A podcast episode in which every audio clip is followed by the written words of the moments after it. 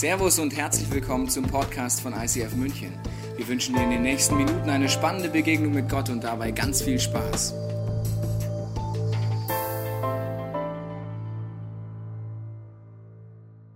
Herzlich willkommen zur Serie Halbwahrheit. Gott mutet dir nicht mehr als du zu, als du tragen kannst. Halbwahrheiten, mit denen beschäftigen wir uns in dieser Serie. Herzlich willkommen hier im Neuraum. Schön, dass unsere Location Freising, Augsburg, Allstadt dabei sind oder wenn du zu Hause am Computer oder Fernseher dabei bist, auch dann herzlich willkommen. Halbwahrheiten sind Dinge, die die meisten Menschen irgendwie glauben, auch davon überzeugt sind, wenn sie gläubig sind, dass das in der Bibel steht und sie doch an vielen Punkten gar nicht stimmt. Irgendwie ein bisschen Wahrheit ist dran, aber es ist dummerweise eine Halbwahrheit. In den meisten Fällen ist es dann doch eine Lüge. Es ist immer wieder interessant, besonders unter uns Christen, wie viele Halbwahrheiten wir glauben. Und wir sind dann der Meinung, das steht ja in der Bibel. Ich sage immer, wenn wir Christen genauso viel Bibel lesen würden, wie wir meinen, dass es da drin stehen würde, würden wir weniger Halbwahrheiten glauben. Aber dazu müsste ich das Buch auch mal lesen, nicht wahr? Also das, das glauben wir wirklich und es gibt diese Varianten von diesem Spruch. Vielleicht hast du so einen Draht auch schon mal gegeben oder hast ihn bekommen in schwierigen Zeiten. Du bist gerade voll am Limit, alles wächst über den Kopf und sagt dir jemand, easy, Gott wird dir nicht mehr zumuten, als du tragen kannst und denkst dir, hau ab. Du hast keine Ahnung, Mann. Du hast keine Ahnung von meinem Leben. Oder es gibt eine Variante von dem Spruch, ist auch super. Vielleicht hast du die schon mal gehört, ja. Es gibt so Varianten von Christensprüchen, die machen noch weniger Sinn. Zum Beispiel, weißt du, wenn Gott eine Tür schließt, öffnete er ein Fenster. Dann denke ich mir, und was ist, wenn ich im 20. Stockwerk wohne, du Pilz? Soll ich dann springen oder was? Ich brauche eine Tür, kein Fenster. Verstehst du? Aber gut. Aber ist ein guter Spruch, kann man auch mal eine Spruchkarte drauf machen. Diese Halbwahrheiten glauben wir tief drin und es hat sehr viel damit zu tun, glaube ich, auch mit dem Zeitgeist, in dem wir leben. Wir, haben, wir leben in einer Zeit mit den meisten Erfindungen, die das Leben leichter machen. Ich habe gleich eine Umfrage an dich hier und in allen Locations und wenn du zu Hause in deiner Small Groups anguckst, könnt ihr gleich auch mitmachen. Wenn du der Meinung bist, die Erfindung, die ich dir gleich zeige, ist eine Erfindung, die du gut findest und die du nicht missen möchtest, meldest du dich, okay? Wenn du sagst, braucht man nicht das Ding, nicht melden. Okay, also, erste Erfindung, die ich dir mitgebracht habe. Wer ist der Meinung, das Ding braucht man? Yes, die sich nicht gemeldet haben. Wir brauchen Mitarbeiter bei unseren Summercamps. Da kann man abspülen von morgens bis abends. Wenn du dich gemeldet hast, musst du dich mitarbeiten. Kein Problem. Also da bin ich schon der Meinung. Nächste Erfindung. Wer ist der Meinung, man braucht so ein Teil? Schön, ich habe letztens mit der Uroma von Bene geredet, die hat noch von Hand und Waschbrett am Fluss gewaschen. Das dauert länger. Okay, nächste Erfindung, ja. Vorhin habe ich noch gedacht, es ist ein Telefon, aber es ist eine Mikrowelle, ja.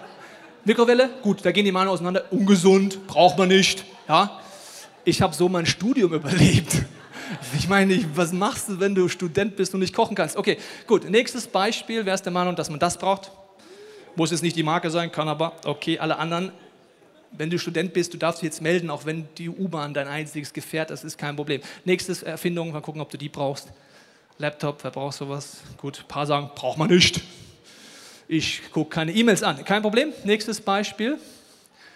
Drucker.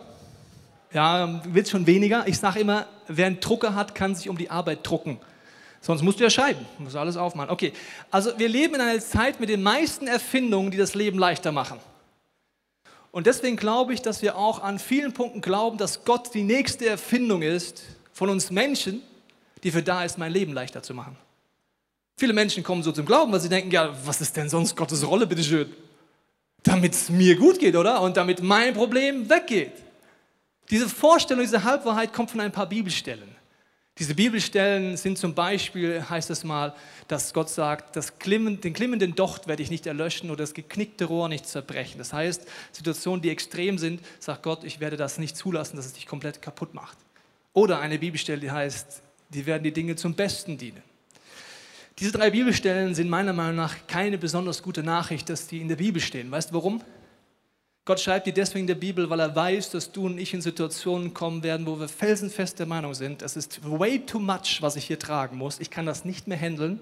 Das geht über meinen Glauben. Ich halte es nicht mehr aus. Und deswegen gibt es diese Versprechen, dass Gott sagt, doch, du wirst es irgendwie schaffen.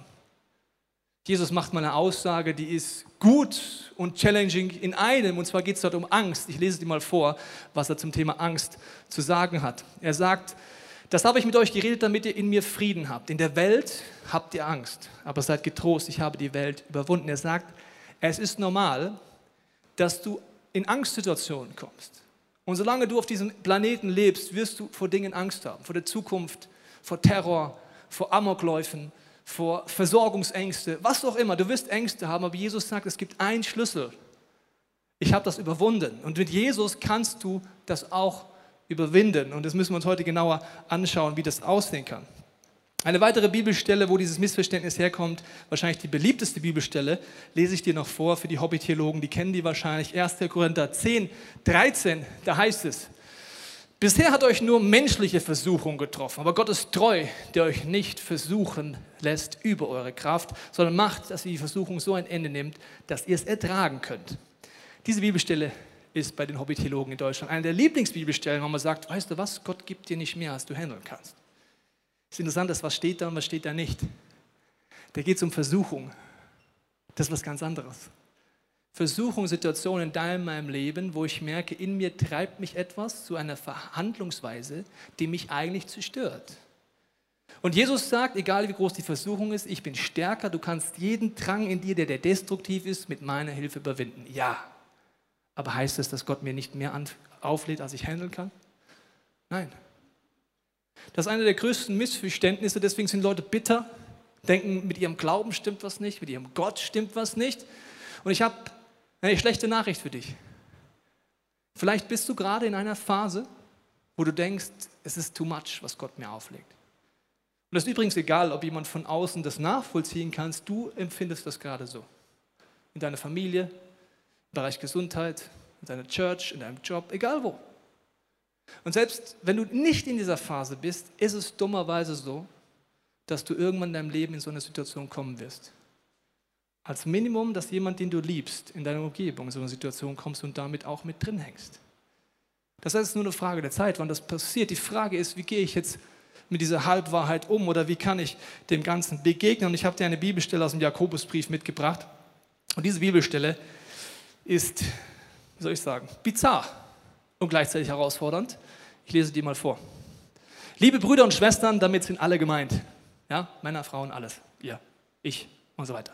Betrachtet das Grund zur Freude und jetzt müssen wir denken, was kommt denn jetzt? Dass ich Geschenke kriege, dass ich bald Geburtstag habe, dass ich Urlaub habe, dass ich eine Auszeit habe. Was kommt jetzt? Wenn euer Glauben immer wieder hart auf die Probe gestellt wird und denkst dir, was hat der gekifft oder gemacht, dass der der Meinung ist, das soll Freude sein? Okay, dann geht es weiter. Denn durch solche Bewährungsproben wird euer Glaube fest und unerschütterlich. Bis zuletzt sollt ihr so unerschütterlich fest bleiben.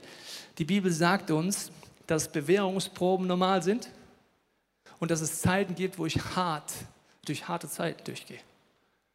Wo ich felsenfester Meinung bin, Gott gibt mir too much. So viel kann ich gar nicht handeln. Die Frage ist, warum kommen wir in so eine Situation rein? Was steckt dahinter? Warum gibt mir Gott teilweise mehr, als ich tragen kann? als Tobias oder wie auch immer du heute heißen magst. Und ich möchte es dir an einem Beispiel machen, was immer wieder eine Situation ist, die too much ist. Und zwar kommen wir in unserem Leben immer wieder in Sackgassen rein. Ich weiß nicht, ob deine Sackgasse so aussieht oder anders aussieht, aber es sind Momente, wo es nicht weitergeht. Die Vorstellung, die du vielleicht hattest über dein Leben, über die Beziehungen, für deine Kinder, für Freunde, es geht einfach nicht weiter und du bist in der Sackgasse. Oder dein Job, oder du bist gekündigt, oder du bist in einer unsicheren Situation. Oder du betest für Heilung und das passiert einfach nicht. Du bleibst mit dieser Krankheit alleine zurück. Und du bist in der Sackgasse und denkst dir, wo ist Gott? Warum macht er nichts? Es muss doch dort weitergehen. Das sind die Momente, wo wir Angst bekommen. Wir denken, vielleicht meint es Gott doch nicht gut mit mir. Das sind die Momente, wo wir schlecht schlafen. Wo wir vielleicht nachts aufwachen Weißt du, warum wir manchmal schlecht schlafen? Ein Freund von mir ist Coach, der hat es mir mal so erklärt, er hat gesagt, weißt du, Tobias, wann schlafen denn Tiere nicht? Da habe ich gesagt, ja, wenn sie Angst haben. Das Gleiche ist mit dir auch so, Tobias. Du schläfst nicht, wenn deine Seele Angst hat. Du hast für irgendetwas Angst. Vor der Zukunft, vor einem Konflikt, vor der Ungewissheit. Die Krankheit, die nicht weggeht. Die Schmerzen, die nicht weggehen. Die Beziehung, die am Zerbrechen ist. Was auch immer. Du hast für irgendetwas Angst und deswegen liegt deine Seele nachts wach. Das sind die Sackgassen. Das sind die Bewährungsproben. Das ist der Moment, wo nicht alles so ist, wie ich es mir vorstelle. Und die Frage ist, was mache ich jetzt in meiner Sackgasse? Wie kann ich dort in der Bewährungsprobe an den Punkt kommen, dass es eine Freude wird, wie es in der Bibel heißt? Und dazu möchte ich mit dir einsteigen in den ersten Gedanken, weil es heißt ja in dieser Bibelstelle, dass es darum geht, reife Christen zu werden. Was zeichnet einen reifen Christ aus gegenüber einem unreifen Christ? Ein unreifer Christ denkt, Gott ist dafür da, dass es mir besser geht. Wie soll ich dir sagen? Dann wirst du bitter leben. Ein reifer Christ hat eine andere Einstellung. Er sagt, ich weiß ganz tief drin, ich bin nicht dafür gemacht. Ich, Tobias Teichen, und du als Mensch, wir sind nicht dafür gemacht, das Leben alleine meistern zu können. Ich wiederhole es. Ich, Tobias Teichen, und du als Person, wie du da sitzt oder zu Hause bist oder Location, bist nicht dafür gedesignt und gemacht, die Last des Lebens alleine zu tragen. Wenn du sagst, es ist too much, dass ich es handeln kann, dann hast du total recht. Richtig. Du bist nicht dafür gemacht, dass du es tragen kannst. Jetzt kommt eine Revolution, die dummerweise, selbst bei uns Christen, oft ihre Wirkung verliert, weil wir sie nicht nutzen. Jesus sagt, dass er jede Last der Welt trägt, dass er ans Kreuz geht, jeden Schmerz, jede Traurigkeit, jede Krankheit, alles trägt. Und sagt, ja, ihr habt Angst, aber ich habe durch das, was ich am Kreuz getan habe, die Welt überwunden. Das heißt, du kannst innerlich frei werden. Ist Jesus äußerlich von Leid verschont geblieben? Nein. Ist er von Ungerechtigkeit verschont geblieben? Nein. Kennt er Situationen, wo du denkst, es geht über meine Kraft? Ja. Als er betet vor dem Kreuz, schwitzt er Blut. Er ist so am Limit, weil er denkt, er schafft es auf keinen Fall. Kennt er Angst? Ja. Aber er lebt vor, dass ich innerlich an einen Punkt kommen kann, wo Gott mir die Lasten abnimmt. Vielleicht habe ich die Krankheit dann immer noch. Vielleicht habe ich das Problem immer noch. Aber innerlich bringt Gott mich an einen Punkt, wo ich frei werde. Die Frage ist, warum macht Gott das so? Wer von euch kennt Situationen, dass wenn es gut läuft im Leben, also ich kenne das, wenn es gut läuft im Leben, dass man Gott vielleicht eher ein bisschen vergisst. Kennt das jemand außer mir? Okay, ein paar kennen das. Das sind Situationen, wenn es gut läuft, sind wir in der Gefahr zu vergessen, dass es Gott gibt. Und wenn es schlecht läuft, werden die meisten Menschen extrem gläubig. Wenn ein Amokläufer durch unsere Stadt läuft, ist der meistgebrauchte Hashtag auf Social Media Pray for Munich. Egal, ob du betest in deinem Leben oder ob dich als Atheist bezeichnest, pray for Munich. Das heißt, wenn es schlecht läuft, auf einmal kommen wir in eine Realität und merken, vielleicht kann ich das Ding gar nicht alleine meistern. Vielleicht kann ich dieses Leben gar nicht, vielleicht bin ich gar nicht so gemacht. Sage ich, ja, warum ist das denn? Finde ich blöde. Das sind Prinzipien, die Gott angelegt hat und uns als Beziehungswesen. Das ist genau wie Sauerstoff. Sauerstoff ist was Tolles. Den sieht man nicht, den atmet man ein. Wenn der Sauerstoff aber weniger wird, auf einmal merke ich, dass ich ihn dringend bräuchte. Mit Gott ist es auch so, in guten Zeiten, der Sauerstoff ist immer da. Aber Kohlenmonoxid ist genau das Gegenteil. Kohlenmonoxid sehe ich auch nicht und wenn jetzt, warum auch immer, hier ein Fehler in dem Gebäude wäre, wie letzte beim ICF Berlin, in dem Gebäude, wo sie waren, gab es Umbauten und die Heizungsfirma von der Gasheizung hat Mist gebaut und hat nicht darauf geachtet, dass in den Raum, wo der Gottesdienst war, Kohlenmonoxid reingeleitet wurde. Das riecht man nicht, das merkt man nicht, da würde man, wenn da kein Wunder, wo Gott nicht eingegriffen hätte durch eine abgefahrene Situation, wären die Leute einfach an Kohlenmonoxidvergiftung gestorben. Weil du wirst einfach müde und dann bist du ohnmächtig. So, das war's dann. Und dann wirst du irgendwann sterben. Die Feuerwehr ist rechtzeitig gekommen, hat die Leute evakuiert, es hat keinen Schaden genommen, von Schwangeren bis alles. Aber Kohlenmonoxid zerstört. Und Gott hat ein Prinzip gelegt in die Welt. Wenn du mit ihm liebst, dir bewusst ist, dass du seine Hilfe brauchst, mit ihm im Alltag lebst, ist Sauerstoff da. Wenn nicht, fängt an, Kohlenmonoxid dich an zu vergiften und Dinge in deinem Leben hervorzurufen, die destruktiv sind. Und Gott macht das nicht, um uns einen reinzudrücken, weil er, sondern weil er weiß, dass dieses Prinzip gilt. Du bist nicht dafür designt, Dinge alleine zu tragen. Die Bibel nennt gläubige Menschen Schafe. Ich will dich jetzt nicht beleidigen, aber ist halt ein Fakt. Und ich weiß nicht, ob du dich mit dem Schaf mal beschäftigt hast, aber ein Schaf steht für viele Dinge, aber nicht dafür, dass es ein besonders gutes Lastentier wäre. Also ich kenne keinen, der sagt, Mensch, ich muss es irgendwie hier diese große Gewichte hoch auf den Berg bringen, ich hole mir drei Schafe. Die schleppen das dann hoch und ich setze mich noch oben drauf mit dem Sattel. Das Viech kracht zusammen, das geht drauf, egal was du da drauf, das kann gar nicht von der Säule. Genauso sind wir nicht designt für Lasten. Jesus sagt, meine Last ist leicht. Ein Mann, der Leid, Tod, Ungerechtigkeit, Folter kennt, sagt, meine Last ist leicht. Offensichtlich meint er etwas, was hier drinnen ist und was das größte Wunder ist, dass ich hier drinnen frei sein kann, selbst wenn ich gefoltert werde. dass ich einen Frieden haben kann, selbst wenn alle Angst haben. Du bist kein Lastentier. Und jetzt das Problem, auch wenn du dich heute als gläubig bezeichnest, im Alltag leben wir aber oft so, als wären wir eins. Jesus sagt, du kannst jederzeit das anwenden, was er am Kreuz getan hat. Er gibt dir die Bibel, das Wort Gottes. Jesus selber sagt, dass wir dort immer wieder lesen sollten, uns ausrichten sollten, damit die Lasten nicht zu groß werden, damit ich weiß, wer Gott ist. Er gibt dir und mir den Heiligen Geist, der mir Dinge zeigt, wo ich falsche Lasten auf meine Schulter lade. Und er gibt dir Gemeinschaft in der Church, wo andere dich mittragen. Jetzt kommt's. Wenn du das nicht nutzt, finde ich es gewagt von uns Christen, uns dann bei Gott zu beschweren. Das ist so, wenn du dich beschwerst, ich beschwere mich, dass wenn Kohlenmonoxid in dieses Gebäude reinfließt, ich ohnmächtig werde. Das finde ich total bescheuert.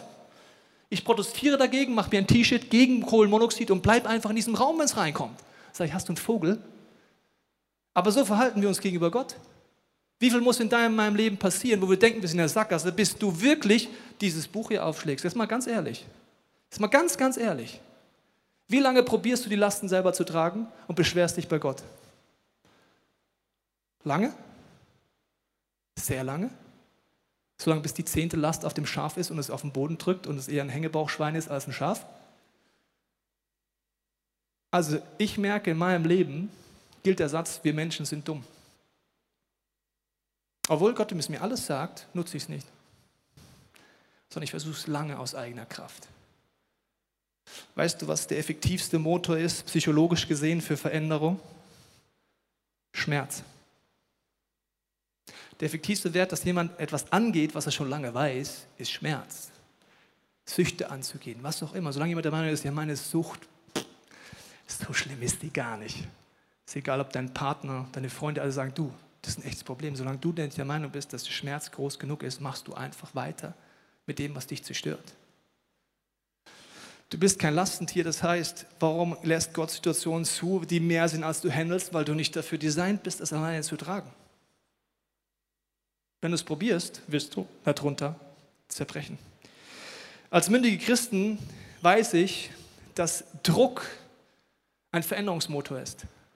Wir erwarten oft von Gott Dinge, die wir hoffentlich unseren Kindern nie antun werden. Wenn du mal Kinder kriegst oder schon Kinder hast, ich hoffe, dass du deinem Kind nicht das antust, was wir oft von Gott erwarten. Was meine ich damit? Wir erwarten von Gott, dass er jedes Problem wegnimmt, jedes Hindernis wegnimmt, damit es mir einfach gut geht. Stell dir mal vor, du willst mit deinen Kindern so umgehen. Da kommt dein Kind in die erste Klasse, kommt mit Hausaufgaben nach Hause, sagt, Mensch, das ist anstrengend, Hausaufgaben, es scheint die Sonne, ich will nicht. Und du wärst so ein Elternteil, wie wir uns wünschten, dass Gott wäre, zu sagen, musst du nicht. Ich schreibe dir eine Entschuldigung. Schreib einfach, war nicht möglich, liebe Grüße, Teichen. Also wenn das Kind nicht lernt, dass man Dinge machen muss, die auch anstrengend sind, dann wird das Kind einfach lebensunfähig. Wenn du alle Hindernisse aus dem Weg räumst von deinem Kind, dann wird es einfach vielleicht mal drogenabhängig werden, mal ganz ehrlich. Weil es dann in den Situationen Drogen nehmen muss, wo es nicht mehr weiter kann, weil es Frust gar nicht aushalten kann. Aber Frust gehört zum Leben dazu. Ich weiß noch genau, als ich eines Tages nach Hause kam, mir meine Frau eine Story erzählt hat. Wenn ich meine Frau nicht so gut kennen würde, würde ich sie fast nicht glauben, aber die war so. Sie ist, äh, musste in den vierten Stock, wo wir gelebt haben, ohne Aufzug hoch. Der Bene war damals zwei Jahre alt und sie hatte Einkaufstüten dabei. Und dann habe ich gesagt, Bene, heute läufst du mal. Und motorisch kann man das mit zwei. Das geht. Das schafft man ohne körperliche Mängel und ohne Psychose oder was ich was dabei rauskommt. Muss man nicht aufs Get Free danach, man schafft das da hoch. Aber ein Zweijähriger will das nicht unbedingt und der hat gemeckert und gemosert. Und wenn du in einem Mehrfamilienhaus wohnst, weißt du, das kann ganz laut werden im Flur. Besonders wenn die Türen so schlecht isoliert waren wie in unserem Haus. Man hört einfach alles. Und der Kollege schimpft und meckert und und so weiter. Und die Frau gesagt, nein, du läufst da hoch. Im zweiten Stock geht die Tür auf und eine Nachbarin kommt raus, sieht den weinenden Jungen und sagt, ach Mensch, willst du nicht laufen? Musst du nicht. Ich habe was Süßes. Und ein Teddybär. Den haben wir heute noch, den Teddybär. Und ein Teddybär. Und bietet sogar an, den Kollegen hochzutragen. Und dann sagt meine Frau nur, sorry, Bene, du kriegst weder den Teddybär noch die Süßigkeiten, du läufst da hoch. Die Nachbarin ist vollkommen perplex. Wie kann man denn so hart mit einem Zweijährigen sein? Der Kerl muss lebensfähig werden. Ganz ehrlich. Wenn du deinem Kind alles wegnimmst, es immer trägst und huddelst und schmuddelst und massierst und jeden Abend in den Schlaf schuckelst, wunderst dich, warum der Typ nie auszieht mit 40? Verstehst du? Also, wenn wir unsere Kinder so behandeln würden, wie wir ernsthaft uns vorstellen, dass Gott uns behandelt, dann kriegst du ein verhaltensgestörtes Kind, das lebensunfähig ist. Und Gott möchte keine verhaltensgestörten Kinder, die lebensunfähig sind, sondern mündige, reife Christen haben. Das heißt, er wird mit dir vieles nicht wegnehmen, wo du der Meinung bist, das muss weg, die Treppe muss weg, die Treppe muss weg. Nee, die Treppe musst du hoch. Und das sind Situationen, wo Gott auch sagt, der Veränderungsmotor Weißer ist oft genau diese Situation. Es sind Grenzsituationen. Und ich möchte es mal mit Martin, unserem Worship-Leiter, zeigen. Er wollte schon immer mal Gott spielen, deswegen darf er jetzt mal kurz Gott in meinem Leben spielen. Komm her, Martin. Träume werden wahr. Also, es sind Situationen in meinem Leben, diese, diese Sackgassen, wo der Druck zunimmt ist so, wie wenn es an mir zieht. Also, fangen wir an zu ziehen, schön. Und am Anfang kann ich noch halten, dann gebe ich nach und wenn er weiterzieht, merke ich auf einmal, dass ich ins Wackeln komme. Jetzt habe ich zwei Möglichkeiten. Loslassen. Na gut, du musst noch zweimal spielen, machen wir im letzten Gottesdienst. Okay, also ich kann loslassen das sind Situationen in meinem Leben, wo ich denke, ich kann nicht mehr, ich werde bitter. Oder wenn alles an mir zieht, kann ich auch einen Schritt gehen und es kommt wieder Entlastung in mein Leben. Das heißt, wenn Druck in meinem Leben ist, ist es dafür da, dass Gott weiß, es gibt einen Punkt in deinem Leben. Und wenn er es nicht wegnimmt, die Sackgasse, möchte er mit dir einen innerlichen Schritt der Freiheit gehen, wo er weiß, den brauchen wir dringend. Und wenn es zieht an deinem Leben, du kannst loslassen und bitter werden und einfach da hocken in deiner Sackgasse und sagen, Jesus, was ist der Punkt? Ich habe die Bibel, ich habe den Heiligen Geist, ich habe Gemeinschaft, ich habe Freunde. Zeig mir, wo du mich innerlich an den Punkt führen willst, dass ich freier werden kann und einen Schritt gehen. Danke, Martin. Und das sind, ja, Applaus für den Worship-Leiter, das hat er gut gemacht. Ein reifer Christ weiß das. Und er weiß, ich habe wie keine Wahl in meiner Sackgasse, als Gott zu suchen. Meine Sackgassen sind meine Gesundheit, sind Situationen, wo ich nicht weiter weiß. Und es sind auch Momente, wo die Emotionen in mir hochploppen. Und ich möchte es im Alltag jetzt mal ganz runterbrechen, weg von den großen Themen wie Krankheit. Sondern in deinem Alltag gibt es Situationen, wo Gott dich freier machen will, wenn du hinhörst. Ich mache es an meinem Leben am Beispiel dieser Bühne. In meinem Leben stehe ich wöchentlich, es sei denn, ich habe Urlaub, auf irgendwelchen Bühnen und erzähle den Menschen von der Liebe Gottes. Diese Bühnen machen aber etwas mit Menschen. Es sind nur ein paar Treppenstufen äußerlich vielleicht, aber innerlich passieren Dinge. Also das sind Dinge, bevor man auf eine Bühne geht. Sind Dinge, die du vielleicht für, vollkommen für normal nimmst und sagst, ja, also, ja, da ist man halt angespannt. Da ist man nervös, ja klar, ich stehe ja gleich vor vielen Leuten und das darf ich nicht verkacken, weil vielleicht hat jemand heute seinen Freund dabei und wünscht sich, dass ich mal keinen Mist baue. Vielleicht gibt jemand Gott die letzte Chance. Ich weiß nicht, was der Punkt ist, aber es gibt lauter Gründe, warum man sagen kann, ist ja normal, dass ich angespannt bin. Nee, ist es nicht. Ich hatte vor einigen Jahren eine Offenbarung, und zwar war ich kurz davor, am ISF Zürich zu predigen. Und am Abend vorher wurde ich unruhig und nervös und angespannt. Und gesagt, ja, kamen so Gedanken wie, ja, weißt du, Tobi, verkackst einfach nicht. Weißt du, du predigst zum ersten Mal vor 3000 Leute, der Leo hat dich eingeladen, also du musst jetzt echt liefern, verstehst du? Und äh, Menschenfurcht war auf einmal da. Aber ich habe immer gedacht, es ist ja normal, dass man sich so fühlt. Fühlt sich doch jeder so. Nee. In der Welt habt ihr Angst, aber ich habe die Welt überwunden. Das heißt, alles in meinem Leben, das mich anstrengt an einer Bühne, ist, Achtung, Sünde. Weißt du warum? Wenn ich Menschenfurcht habe, das heißt, mir ist wichtig, was du über mich denkst, bin ich total unfrei. Davon will Jesus mich befreien. Wenn ich denke, Gott wirkt heute nicht, das heißt, ich habe Zweifel an seiner, seinem Wesen, das ist Misstrauen. Wenn ich irgendwie denke, dass meine Leistung entscheidend ist, dass du Gott kennenlernst, habe ich einen Leistungsglauben. Ängste, egal was da ist, sind alles Dinge, die gehören nicht auf meine Seele. Weißt du, wo die hingehören? Ans Kreuz. Nirgends anders hin. Jetzt sagst du, ja, Pastor, das ist deine Bühne. Weißt du, was deine Bühne ist? Vielleicht das Konfliktgespräch, das du morgen führst. Wo du vom Vorstand Report abgeben musst wo du vielleicht in deiner Familie in einer Sackgasse bist und weißt, dort gibt es einen entscheidenden Moment, wo ich reingehen muss und Verantwortung übernehmen muss. Egal was es ist, du hast auch deine Bühnen. Und die Frage ist, was spannt dich an? Das gehört alles ans Kreuz und nicht auf deine Seele. Es ist, bevor man auf diese Bühne geht, zu der Präsentation oder in die Situation, aber es ist auch danach. In deiner Bühne des Lebens, ich weiß nicht, was es ist, bei mir ist es, wenn ich die paar Stufen nach einer Predigt wieder runterkomme, ist auch interessant, was diese paar Stufen mit mir machen können. Genauso wie davor, so danach. War es heute gut? Bin ich zufrieden. Das mit Verkacken hätte man ja nicht sagen müssen. Ist bestimmt wieder jemand enttäuscht von mir als Pastor. Das sind die Momente, wo du runterkommst, wo entweder Stolz kommt, war schon echt gut heute. Das ist ein Gummiseil wie Martin, gell? da haben die Leute gelacht. Das war echt gut, gell? Oder Minderwert. Gott, ich fühle mich schlecht. Hast du eigentlich was getan? Beides Dinge, die gehören nicht auf meine Seele. Weißt du, wo die hingehören? Ans Kreuz. Das heißt, wenn ich anfange hinzuhören, wo meine Emotionen hoch und runter gehen im Alltag, wird Jesus dir viele Dinge zeigen, wo du innerlich freier werden kannst. Und das meiste sind Ängste. Das meiste sind Ängste. Seitdem ich jede Bühne nutze in meinem Leben, seit langer Zeit, merke ich, dass jeden Sonntag ich ein Stückchen freier werde. Ein Stückchen mehr merke, was Freiheit bedeutet. Ich nutze den Worship davor, den Worship danach und bring meine Ängste zu diesem Jesus. In deinem Sackgassen wirst du viele dieser Momente haben. Jetzt wieder. Wenn du mit Gott unterwegs bist, du hast dieses Buch, du hast den Heiligen Geist, wenn du ernst nimmst, sagst, Gott, warum bin ich so emotional? Er wird es dir zeigen. Du hast hoffentlich eine Small Group, wo du ehrlich bist. Und in diesem Setting wird Jesus alles nutzen, damit du freier wirst. Geht dann der Druck weg? Nein.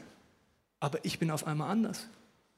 Weil weißt du, was die Wahrheit ist? Und die erkenne ich dann, wenn ich dieses Buch aufschlage. Sonst, ganz ehrlich, glaube ich ganz viele Lügen. Wenn ich dieses Buch aufschlage, steht da drin, dass ich ein geliebtes Kind Gottes bin. Dass es nicht auf meine Leistung ankommt, sondern dass Gott Menschenherzen verändert. Dass selbst wenn ich versage, Gott größer ist. Dort steht drin, dass am Ende vom Tag, selbst wenn alle Buh rufen und Jesus sagt, ich bin stolz auf dich, was du heute getan hast, das ist die größte Freiheit, die es gibt. Und selbst wenn nach einer Predigt im ISF Zürich die Leute mich doof finden und der Leo mich nie wieder einlädt, gehe ich nach Hause. Meine Frau und mein Sohn lieben mich genau gleich. Bin immer noch die gleiche Person. Nicht mehr, aber auch nicht weniger. Und ich weiß nicht, was deine Bühnen sind, aber ich bitte dich, fang an, die Sachen ernst zu nehmen, gerade in diesen Momenten des Sackgassen, weil da wird es ganz stark rauskommen. Und wenn du nicht weißt, wie Tausch am Kreuz geht, es gibt Get Free Days, Get Free Weekend, Explore, dringend nutze das, um diese Tools auch anwenden zu können. Das gleiche ist, wenn du Angst hast vor Terror. Sagst du, ja, ist ja normal, jeder hat Angst. In der Welt habt ihr Angst, aber Jesus sagt, ich habe die Welt überwunden. Das heißt, wenn du sagst, es ist normal, dann lebst du mit diesen Lasten als Schaf, das nicht dafür designt ist, mit dieser Last zu leben. Wenn du sagst, Jesus, hilf mir zu erkennen, vor was habe ich wirklich Angst, dann wird er mit dir den Weg gehen und dich frei machen dass du furchtlos leben kannst, immer mehr. Ich war in einem Land als 19-Jähriger frisch mit Jesus unterwegs, dort gab es sehr viele terroristische Anschläge. Man wusste nie eigentlich, ob man den Tag überlebt, ob es wieder einen Selbstmordanschlag im Bus gibt oder jemand um sich schießt. Und dann habe ich dort junge Christen kennengelernt und habe gesagt, habt ihr keine Angst? Dann haben sie gesagt, vollkommen verständnislos. Ich werde es nie vergessen, wie die mich angeschaut haben, als deutschen Durchschnittschrist. Und haben gesagt, vor was soll man Angst haben? Ich, ja, vielleicht, dass du heute Mittag in die Luft gesprengt wirst, dass jemand um sich schießt, wenn du ins OEZ gehst, vielleicht irgendwie sowas, vielleicht vor sowas. Ich sage, nein, ich weiß, dass mein Leben in Gottes Hand ist. Ich weiß, dass Gott souverän ist, weil ich täglich in diesem Buch lebe und die Situation hier mit diesen ganzen Anschlägen hilft mir, dass ich meinen Hintern hochlese und Gott suche jeden Tag. Und ich weiß, wenn meine Zeit um ist, ist sie um. Wenn es ein Bombenanschlag ist, ein Bombenanschlag. Wenn ich erschossen werde, werde ich erschossen. Wenn mein Herz aufhört zu schlagen, hört mein Herz auf. Wenn ich überfahren werde, werde ich überfahren. Wenn meine Zeit um ist und Gott sagt, die Zeit ist um, dann ist sie um. Ich bin sowieso in Gottes Hand, dann bin ich bei Gott. Und ich weiß, dass ich in der Ewigkeit bei Gott bin, weil ich Jesus eingeladen in meinem Leben. Und als ich ihm zugehört habe, habe ich gedacht, stimmt eigentlich. Ich habe mein Leben nicht in der Hand. Ängste sind der Moment, wo du noch viel dringender diese Prinzipien wie die Bibel, Gemeinschaft, Heiliger Geist anwendest. Wenn mein Herz unruhig schlägt wegen meiner Rhythmusstörung, das ist der Moment, wo ich Angst kriege. Wenn ich aber die Bibel aufschlage, merke ich wieder, Stimmt, Jesus. Das heißt alles gar nichts. Mein Herzschlag ist in deiner Hand, nicht in der Hand von Ärzten. Und wenn Gott will, werde ich 110 Jahre alt und überlebe euch alle. Das heißt gar nichts. Und wenn ich 110 Jahre alt werde, weißt du, wo ich mich am meisten ärgern werde? Über die zwei Millionen Sorgen, die ich mir gemacht habe. Die im Nachhinein fast alle unbegründet waren. Und so ist es als letzter Gedanke, Mündigkeit bedeutet auch, nicht nur, dass ich weiß, ich bin nicht dafür gemacht, all die Lasten zu tragen. Nicht nur, dass ich weiß, Gott gibt mir Möglichkeiten, die ich anwenden kann. Und ich werde gerade freier in diesen Situationen, wenn Gott die Bewährungsprobe andauern lässt. Das Dritte ist, ein mündiger Christ weiß, dass Gott mir beibringt, dass seine übernatürliche Kraft das Entscheidende ist. Dass ich die erfahren kann. Paulus drückt es mal so auf in einer Bibelstelle. In 2. Korinther sagt er, in meiner Schwachheit ist Gott stark. Mit anderen Worten, wenn mir bewusst ist, wer ist Gott, wer bin ich, welche Lasten kann ich gar nicht tragen, sondern darf sie ihm geben, bin ich, obwohl ich schwach bin, stark. Das sind die Momente in meinem Leben, wo ich morgens sonntags aufstehe und keine Lust habe zu predigen. Wo ich denke, Gott, was soll ich denn erzählen? Das sind die Momente, wo ich mich mit meiner Frau streite und am nächsten Tag über Ehe predigen soll.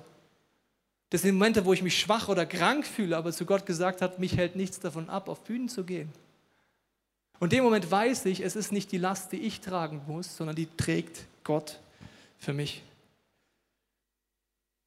Ich möchte mit einer Bibelstelle abschließen, 1. Johannes 5,4. Das ist nochmal Zusammenfassung. Jedes Kind Gottes, also jeder, der Jesus sein Leben eingeladen hat, also jeder, kann den Sieg erringen über alles, was sich in dieser Welt Gott widersetzt. Ja, unser Glaube hat diese Welt bereits besiegt. Und wer daran glaubt, dass Jesus der Sohn Gottes ist, kann diesen Sieg erringen. Es ist nicht gemeint, dass du nicht in Leid kommst, weil schau dir Jesus an. Es ist nicht gemeint, dass du keine Sackgassen erlebst, sondern dass du innerlich einen Sieg erringen kannst durch jede Situation, wo du an Jesus dran bleibst und ihm ähnlicher wirst. Die Bibelstelle, dass uns alles zum Besten dient, in dem Zusammenhang sagt, das Beste, was uns passiert ist, Jesus ähnlicher zu werden. Durch Bewährungsproben, durch Druck, durch Situationen, die way too much sind, dass ich sie handeln kann, dem Gott mich verändert. Und in diesen Sackgassen gibt es dann verschiedene Möglichkeiten, möchte ich nochmal zusammenfassen. Wenn du in der Sackgasse stehst, meine Lieblingsvariante ist die übernatürliche Kraft Gottes und ein Durchbruch passiert. Das liebe ich am meisten. Und das passiert jede Woche in unserer Church. Auch heute hast du die Möglichkeit, zu unserem Gebetsteam zu gehen. Und ich bitte dich, dass du dorthin gehst. Jede Woche erzählen die Teams mir Story über Story, wo Gott Durchbrüche schenkt und eingreift. Nächste Variante vor der Sackgasse ist, dass Gott dir im Dialog mit Bibel, Heiliger Geist und Freunden zeigt, bitte wenden. Ich habe mich verrannt. Ich denke, dass Gott mich da durchführen muss, aber Gott sagt, das ist gar nicht der Weg für dein Leben. Dreh um. Geh wieder zurück in die andere Richtung. Oder, dass Gott andere Wege hatte, als ich dachte. Ich denke, der muss das Ding sprengen, aber sagt, es gibt eine Leiter. Ja? Oder werde zum Leiter. Was für ein Wortspiel. Motiv jetzt. Letzte Variante ist die, die ich am wenigsten mag, aber in meinem Leben am häufigsten ist. In der Zeit, wo die Sackgasse ist, Gott mir nicht sagt, dreh um, sondern warte, du musst das jetzt aushalten, wie mein Sohn die Treppen hochgehen muss, sage ich immer, nutz die Zeit, indem du deine Hausaufgaben machst. Warten bei Gott ist nichts Passives. Ich treffe letztens einen jungen Mann, der sagt, ja, weißt du, Tobias, ich bin arbeitslos und ich bewerbe mich gerade und es dauert Monate. Und dann habe ich gesagt, ja und? Wie nutzt du denn die Zeit? Ja, Bewerbungen schreiben, sage ich, machst du das fünf Tage die Woche, zehn Stunden? Ja, nee. Dann habe ich gesagt, mach deine Hausaufgaben. Was sind meine Hausaufgaben? Habe ich gesagt, Gott wird dir wieder einen Job geben. Bist du dann ready? Hast du eine Ahnung, wie man Menschen zu Jesus führt? Ja, nee. Hast du eine Ahnung, wie man mit Gott kommuniziert? Ja, nee. Hast du eine Ahnung, wie man die Bibel aufschlägt und es macht? Ja, nee. Dann habe ich gesagt, dann nutzt die Zeit, mach die Hausaufgaben, geh zu Explore, geh in eine Small Group, sag ich Gott, ich nutze die Zeit, während ich Bewerbung schreibe. Ich will ready sein dafür. In unserem Leben als Kirche war das schon oft so. Zum Beispiel im Sender Tor-Kino waren wir als letztes hier vor und ähm, da war es rappelvoll, das Kino. Und ich habe jede Woche eigentlich gebetet, Gott schenk uns eine neue Location. Gott, du siehst die Sackgasse, nimm das weg. Die Leute sitzen am Boden. Und Gott hat es einfach nicht gemacht. Aber weißt du, was ich gelernt habe? Wenn Gott die Sackgasse nicht wegnimmt, bleibe ich dort und mache meine Hausaufgaben. Hausaufgaben hieß damals, wir hatten keine Idee, wie wir Menschen aufs Get Free begleiten. Wir hatten Move nicht. Wir hatten all diese Dinge, die heute entstanden sind, hatten wir gar nicht. Also haben wir unsere Hausaufgaben gemacht, so lange, bis Gott die Sackgasse wegnimmt. Und dann waren wir ready. Ich weiß nicht, was deine Sackgasse ist. Ich weiß nicht, was in deinem Leben die Punkte sind, die dich zurückhalten, aber du wirst definitiv in Situationen kommen, die zu groß sind, zu much sind, dass du sie handeln kannst. Wenn du auf die verrückte Idee kommst, Kinder in die Welt zu setzen, wirst du definitiv in Situationen kommen, die zu viel sind, als dass du sie handeln kannst. Wenn die dann Teenager werden, wirst du definitiv in Situationen kommen, die du nicht handeln kannst. Wenn du ein Mann bist und eine Frau heiraten willst, definitiv in Situationen kommen, die du nicht handeln kannst. Wenn du Frau bist und einen Mann heiraten willst, wirst du definitiv in Situationen kommen, die du nicht handeln kannst.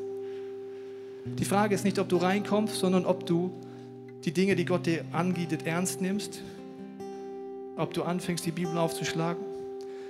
Wenn du noch gar kein Gott, Gotteskind bist, wenn du noch nie Jesus in dein Leben eingeladen hast, ist vielleicht das der erste Schritt heute. Du sagst, Jesus, lade dich zum ersten Mal in mein Leben ein, weil ich verstanden habe, ich bin nicht dafür designt, das Leben alleine zu meistern. Wenn du mit Gott schon lebst, vielleicht anfangen ernst zu nehmen, die Bibel aufzuschlagen, den Heiligen Geist zu bitten, dir zu zeigen in deinen Emotionen des Alltags, in deinen Sackgassen, wo dich verändern will. Vielleicht brauchst du eine Small Group oder vielleicht brauchst du das Letzte, was ich dir vorstellen will. Neben den Prinzipien habe ich etwas Neues entdeckt in den letzten Monaten. Und zwar sind das Worship-Songs. Das sind gesungene Gebete. Und in Phasen, wo ich zum Beispiel Angst habe vor der Zukunft, vor Situationen, vor Ungewissheit, habe ich immer Songs, die ich ständig anhöre. Zum Beispiel gibt es einen Song, der heißt No Longer Slave of Fear. Diesen Song in Situationen, wo ich Angst habe, höre ich in der Dauerschleife an. Und ich meine dann wirklich Dauerschleife. Den höre ich abends beim Einschlafen. Immer und immer wieder. Weißt du, was der Unterschied oft ist zwischen einem biblischen Prinzip und ob du einen Song immer wieder hörst? Deine Seele versteht Dinge tiefer. Wenn ich der Meinung bin, Gott meint es nicht gut mit mir, höre ich Songs wie You are a good, good father. Dauerschleife. Und weißt du, was passiert? Ich schlafe mit dem Song ein und weißt du, was beim Zähnenputzen am nächsten Tag ein Phänomen ist? Ich pfeife das Lied, wenn ich aufwache. I'm no longer a slave of fear. Und meine Seele versteht es tiefer und tiefer. Ich weiß nicht, welches Tool für dich dran ist, aber ich möchte heute beten, dass du hier und zu Hause in Locations jetzt Gott die Möglichkeit gibst, wenn du magst, dir zu zeigen, welche Sackgasse bist du gerade? Gibt es Bereiche, die too much sind, dass du sie handeln kannst? Vielleicht geht es dir auch top gut, dann kannst du die Zeit nutzen, um für Menschen in der Umgebung zu beten, die gerade durch schwierige Zeiten gehen. Wenn du magst, kannst du mit mir die Augen schließen und dein Herz öffnen. Vater, ich danke dir für jede Person heute hier in Altstadt, Freising, Augsburg, zu Hause am Bildschirm. Ich bete, dass du, Heiliger Geist, uns jetzt zeigst, wo wir Punkte haben, die uns zu, zu viel sind, die Lasten zu schwer sind. Ich danke dir, dass du uns dafür designt hast, dich zu brauchen. Ich danke dir, dass du uns nicht als Lastentiere gemacht hast. Ich bete für jede Person heute, dass du ans Herz klopfst und uns zeigst, was es heißt, dein Kind zu sein. Was für ein Vorrecht es ist, dich in unser Leben einzuladen. Ich bete aber auch, dass du uns Ängste zeigst.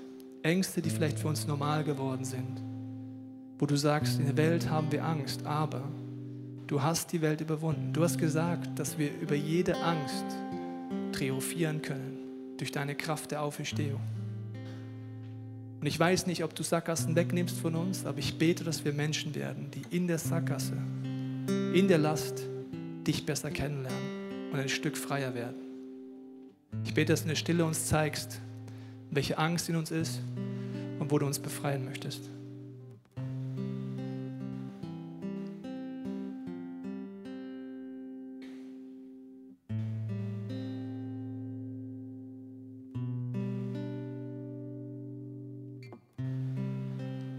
Ich segne dich jetzt mit dem Heiligen Geist, dass Klarheit kommt, wo du Lügen glaubst über Gott. Ich binde jeden Geist der Finsternis, der dich abhält, dafür klar zu sehen, dass du diesen Gott brauchst in deinem Leben. Deine Sehnsucht, Gottes Kind zu sein, zu werden und zu bleiben. Ich danke dir für alle Tools, die uns zur Verfügung stellst, Gott. Mach uns zu Menschen, die sie auch nutzen. Wir hoffen, dass dir diese Predigt weitergeholfen hat. Wenn du Fragen hast, kannst du gerne an info at icf-moenchen.de mailen und weitere Informationen findest du auf unserer Homepage unter www.icf-moenchen.de.